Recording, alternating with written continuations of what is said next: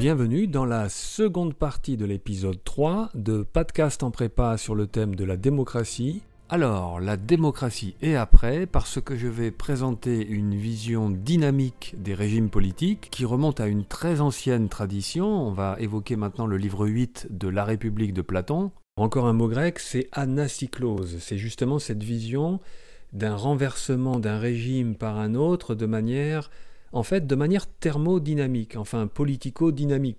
Alors dans ce dialogue La République, Socrate va montrer qu'il y a un enchaînement fatal d'un régime politique à l'autre. Il en prend quatre. Tout d'abord la timocratie, c'est-à-dire un régime politique dont le gouvernement met en avant la valeur, la gloire, non pas l'argent, mais la valeur. En fait, c'est le régime des héros. Et il va montrer que de la timocratie, on passe à l'oligarchie l'oligarchie, c'est-à-dire le pouvoir qui est aux mains de quelques-uns, et ces oligarques vont accumuler les richesses. Et ce qu'il montre, c'est donc qu'il y a une dégradation. Si les timocrates espéraient la valeur héroïque, la valeur héroïque à la fois des combattants ou des sportifs, eh bien les oligarques ont réduit cette valeur à la façon des bourgeois à une simple valeur numéraire, c'est-à-dire l'accumulation de richesses. Il montre ensuite que l'oligarchie provoque la révolte du peuple, des démunis, qui sont confrontés à des écarts de richesse très importants et qui constatent que ceux qui sont au pouvoir accumulent toujours très peu, toujours plus. Arrêtez Arrêtez, bande de Qu'est-ce qui se passe? Il y aura donc un renversement du pouvoir, une révolution, et le peuple prendra le pouvoir, et ce sera donc la démocratie. Or, et c'est la fin de la démonstration, la démocratie conduit fatalement à la tyrannie. Et pour le comprendre, il faut examiner la description de la démocratie par Socrate, on peut le dire d'un mot, sa critique rejoint, annonce plutôt exactement les critiques réactionnaires contemporaines euh, que vous entendez en France. Dans la démocratie, c'est simple, il n'y a plus de règles, aucune hiérarchie n'est respectée. C'est la fin de toute autorité. Alors on y va, les prisonniers sont relâchés, l'autorité judiciaire est ridiculisée, les étrangers sont traités comme des citoyens, tout le monde s'amuse, il y a un relâchement généralisé des mœurs. Il n'y a pas de jeux vidéo à l'époque, ni d'écran sur lesquels euh, tout le monde euh, est penché, mais euh, ce serait exactement la réactivation de cette critique contemporaine. Et voici une description très frappante de l'inversion de la hiérarchie de l'autorité. Le père prend l'habitude de se rendre semblable à l'enfant, c'est vraiment la description des adolescents contemporains. Ils ont l'âge adulte et pourtant ils n'ont pas quitté leur doudou ils se déguisent avec le costume de leur héros et se régalent encore des bonbons et des friandises de leur enfance.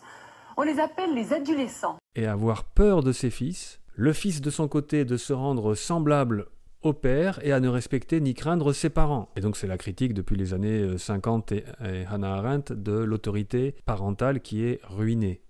Et puis cela plairait encore au discours réactionnaire contemporain sur l'école. On y va, le maître a peur de l'écolier et il l'adule. L'écolier a le mépris du maître. D'une façon générale, les jeunes donnent l'air, ont l'air d'être les vieux, et ils leur tiennent tête en parole comme en acte. Soit dit en passant, c'est le même ressort qui a fait que euh, beaucoup se sont insurgés contre la visite de Greta Thunberg en France à l'Assemblée nationale et qui ne voient en elle qu'une adolescente de 16 ans devant lesquelles les médias se mettent à genoux en lui déniant à cause de son âge toute capacité à porter une revendication d'urgence absolue pour le climat. Alors si on prend quelqu'un comme Alain Finkielkraut, donc euh, que je vais identifier à ce discours réactionnaire, euh, écoutez, je trouve lamentable que euh, des adultes s'inclinent aujourd'hui devant une enfant qu'il reproche à la démocratie contemporaine, c'est de n'avoir comme seule valeur que la lutte contre les discriminations. Seulement des valeurs, euh, l'égalité, la liberté, l'hospitalité, la tolérance. Et l'on trouve dans les paroles de Socrate ce qui serait la description d'une lutte contre le spécisme, c'est-à-dire la volonté de revaloriser, de donner un statut aux animaux. Cette place, elle est littérale. Les animaux auraient, ont en démocratie la liberté de mouvement. Ils ont un statut reconnu comme celui des citoyens. Et voici ce que dit Socrate. Et on trouve des chevaux et des ânes qui se sont habitués à se promener avec une complète liberté et dignité, bousculant sur les rues tout passant qu'ils rencontrent, faute de s'écarter de leur route. De cette description cauchemardesque, la conclusion est la suivante. L'excès de liberté, qui enivre les citoyens de la démocratie, conduit à l'excès de servitude. Et c'est donc pour avoir abusé de la liberté que finalement les citoyens sont punis par elle, et c'est le passage au tyran. Et cette description est remarquable, c'est d'abord un président que l'on élit parce qu'il fait preuve d'autorité, il vient contrebalancer les méfaits de la démocratie, et ce président se transforme en tyran. Socrate évoque le fait que lorsqu'on a goûté aux entrailles humaines, à la chair humaine, eh bien on y prend goût, et donc, et donc ce président se transforme en un loup. Il va d'abord distribuer de la richesse au peuple pour calmer le peuple, et puis très rapidement il va détourner en cachette ce qui relève de richesse collective. Ensuite il va éliminer les possibles concurrents, et puis tout faire pour rester au pouvoir le plus longtemps possible. Bon, dans le Gorgias, Socrate a expliqué que le destin du tyran est pitoyable et il ne s'agit pas d'admirer son parcours, mais l'idée que la démocratie ne dure qu'un temps et qu'elle conduit à pire qu'elle-même, comme une sorte de châtiment de ses compromissions, me permet de terminer cet épisode sur la question des démocraties illibérales.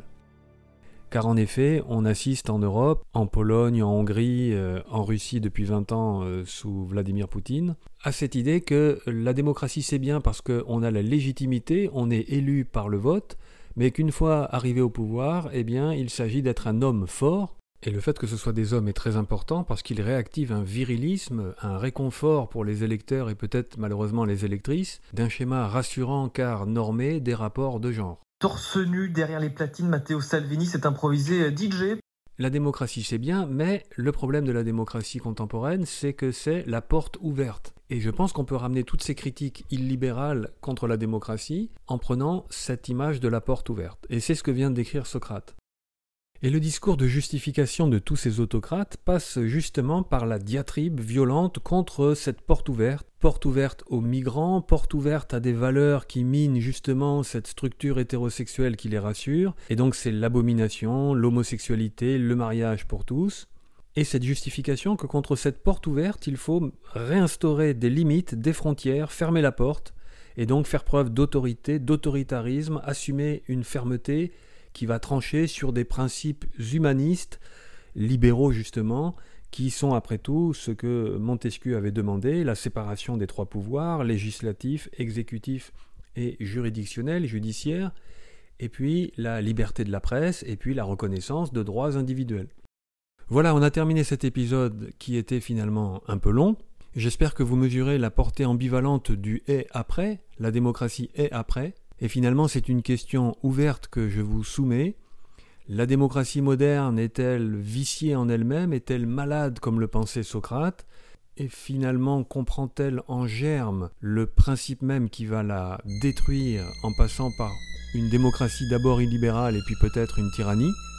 Ou bien est-ce que la démocratie, dans son instabilité, dans son relâchement créatif, nous fournit les moyens d'avoir envie déjà de la prolonger et de trouver les solutions pour la faire vivre par la suite?